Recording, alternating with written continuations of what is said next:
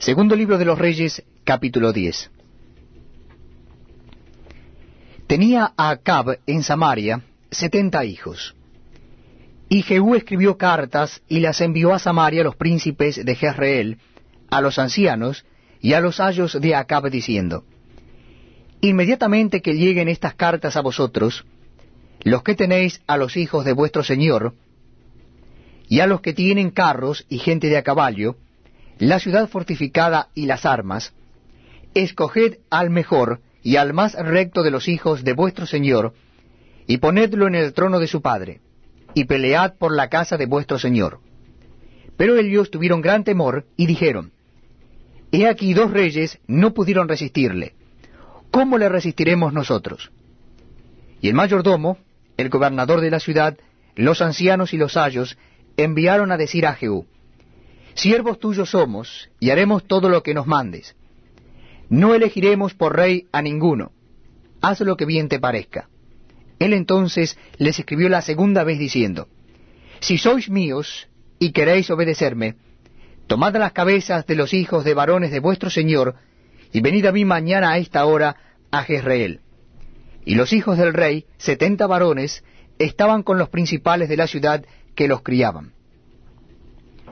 Cuando las cartas llegaron a ellos, tomaron a los hijos del rey, y degollaron a los setenta varones, y pusieron sus cabezas en canastas, y se las enviaron a Jezreel. Y vino un mensajero que le dio las nuevas, diciendo, Han traído las cabezas de los hijos del rey. Y él le dijo, Ponedlas en dos montones a la entrada de la puerta hasta la mañana.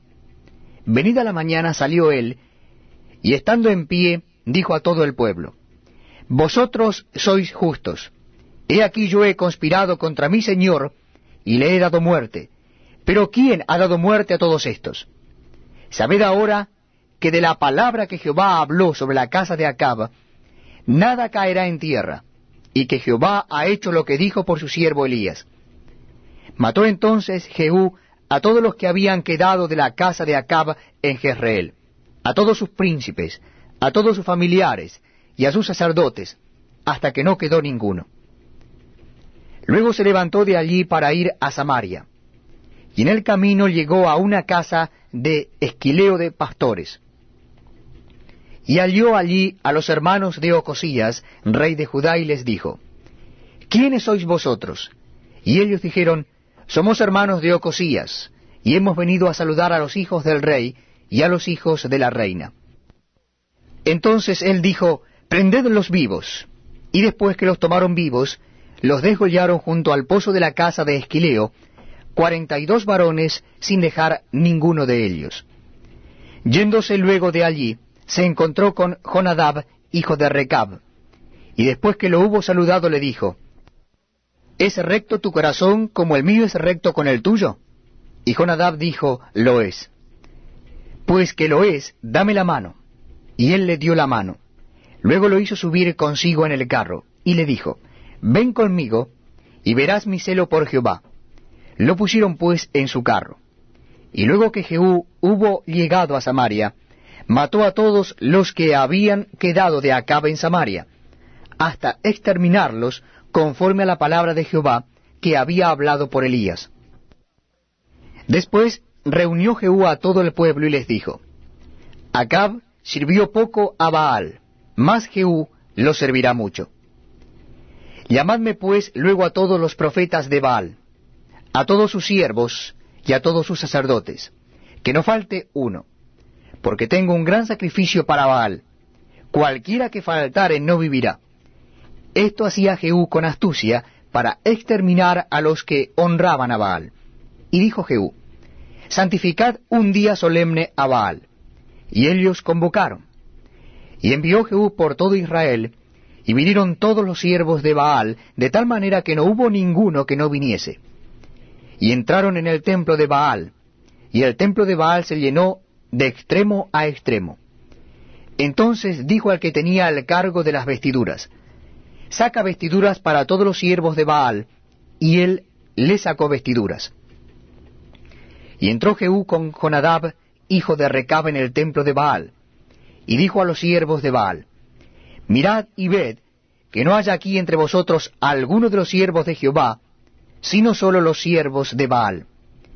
Y cuando ellos entraron para hacer sacrificios y holocaustos, Jehú puso fuera a ochenta hombres y les dijo, Cualquiera que dejare vivo alguno de aquellos hombres que yo he puesto en vuestras manos, su vida será por la del otro. Y después que acabaron ellos de hacer el holocausto, Jehú dijo a los de su guardia y a los capitanes, Entrad y matadlos, que no escape ninguno. Y los mataron a espada, y los dejaron tendidos los de la guardia y los capitanes. Y fueron hasta el lugar santo del templo de Baal, y sacaron las estatuas del templo de Baal y las quemaron. Y quebraron la estatua de Baal, y derribaron el templo de Baal, y lo convirtieron en letrinas hasta hoy. Así exterminó Jehú a Baal de Israel. Con todo eso, Jehú no se apartó de los pecados de Jeroboam, hijo de Nabat, que hizo pecar a Israel, y dejó en pie los becerros de oro que estaban en Bet-El y en Dam. Y Jehová dijo a Jehú, Por cuanto has hecho bien ejecutando lo recto delante de mis ojos, e hiciste a la casa de Acab conforme a todo lo que estaba en mi corazón, tus hijos se sentarán sobre el trono de Israel hasta la cuarta generación. Mas Jehú no cuidó de andar en la ley de Jehová Dios de Israel con todo su corazón, ni se apartó de los pecados de Jeroboam, el que había hecho pecar a Israel.